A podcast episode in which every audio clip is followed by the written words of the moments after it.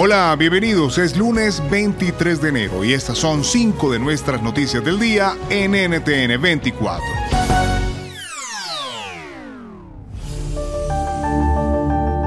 En Estados Unidos crecen las críticas para Joe Biden dentro de su propio partido político. Destacados líderes demócratas consternados por el flujo constante de revelaciones sobre documentos confidenciales encontrados en la vivienda y una oficina del presidente expresan su molestia por la forma en que el mandatario está manejando el asunto.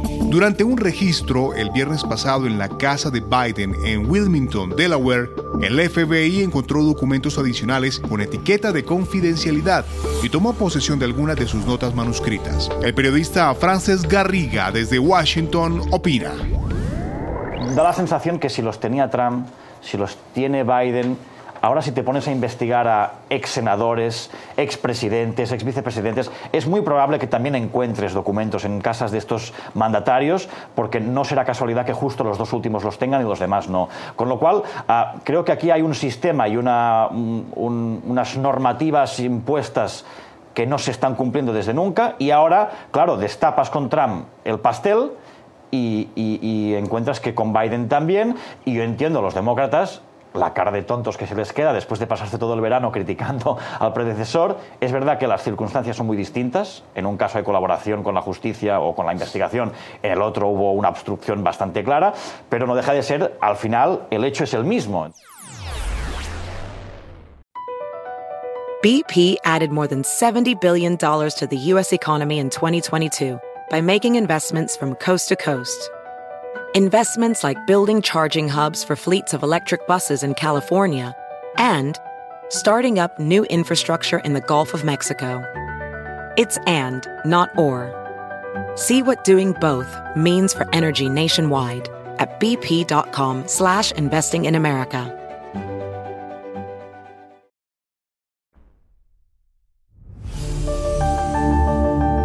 Argentina y Brasil quieren una moneda única. La idea no es nueva y se abriría a otros países latinoamericanos, pero los expertos creen que hoy por hoy es de difícil implementación. ¿Por qué lo anuncian ahora y cuán viable es la idea? Se lo preguntamos a Roberto Kachanowski, licenciado en Economía por la Universidad Católica Argentina y columnista del diario La Nación. los populismos en general lanzan estas ideas eh, sin demasiado sustento eh, y después quedan de lado. Yo sé que es un, un intento bastante poco claro, eh, es más una expresión de deseos que algo concreto. Eh, por un lado, acá algunos hablan de atar el peso al real, otros hablan de hacer una sola moneda que no sabemos si va a ser una unidad de cuenta o no. Lo cierto es que quieren emular algo parecido al, al euro, aparentemente. Entonces, me parece que están tratando de esquivar la responsabilidad de hacer las reformas estructurales inventando una nueva moneda. Y eso no va a solucionar el problema. Alemania cede y su ministra de Exteriores dice ahora que no se opondrán a que Polonia envíe a Ucrania tanques Leopard de fabricación germana. ¿Por qué el gobierno de Olaf Scholz tuvo dudas sobre el apoyo a Kiev con el envío de este tipo de tanques? Analizamos la política del Este que ha marcado los gobiernos de Alemania en las últimas décadas con Miguel Otero Iglesias, investigador principal en el Real Instituto Elcano y académico de la IE School of Global Affairs en España.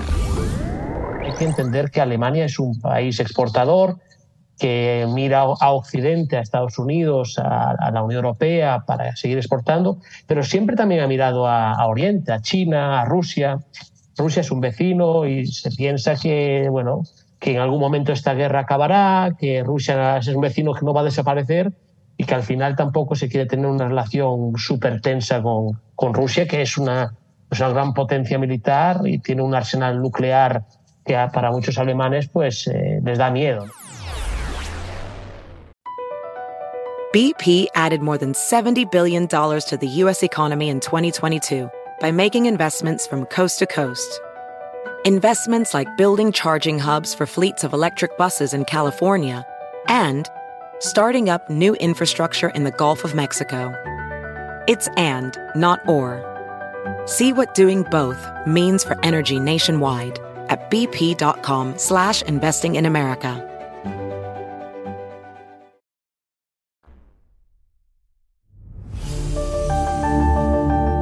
En Nueva York comenzó la fase de litigio en el juicio por narcotráfico contra Genaro García Luna, secretario de Seguridad Pública de México en el gobierno de Felipe Calderón. Durante los argumentos de apertura del caso, la fiscalía dijo que el acusado permitió al cartel de Sinaloa operar con plena impunidad en México. Por su parte, la defensa aseguró que no existen pruebas sólidas para demostrar la culpabilidad de García Luna. El periodista Jesús García ha seguido el caso y esto nos cuenta desde la Corte del Distrito Este de la Gran Manzana. Hay que recordar algo y es una cosa que yo he establecido mucho porque muchos de los funcionarios que están actualmente en el gobierno o bueno que dependen en áreas de seguridad, de investigación, son funcionarios de carrera, es decir, todavía muchos de ellos están trabajando en el gobierno federal y entonces podrían ser parte todavía de, esta, de este, digamos, remanente de la corrupción que lideró este personaje, Genaro García Luna. Y al cierre, el análisis. La crisis que hoy vive Perú se entiende por las presidenciales de 2016 que enfrentó a Pedro Pablo Kuczynski y Keiko Fujimori. ¿Qué pasó tras la elección y por qué es relevante para el desastre democrático que hoy vive este país? Hablamos con Will Freeman, doctorando en política por la Universidad de Princeton, quien acaba de publicar un artículo sobre el tema en la revista Foreign Affairs.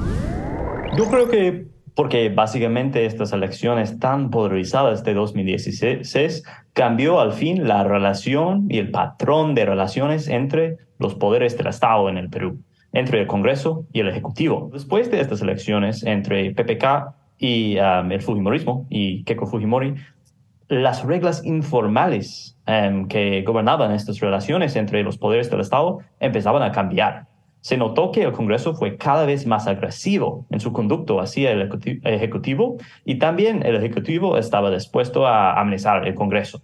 Ah, al fin, este llevó a un patrón de conflicto que salió totalmente fuera del control que seguimos observando hasta el día de hoy. BP added more than $70 billion to the U.S. economy in 2022 Investments like acquiring America's largest biogas producer, Archaea Energy, and starting up new infrastructure in the Gulf of Mexico. It's and, not or. See what doing both means for energy nationwide at bp.com slash investing in America.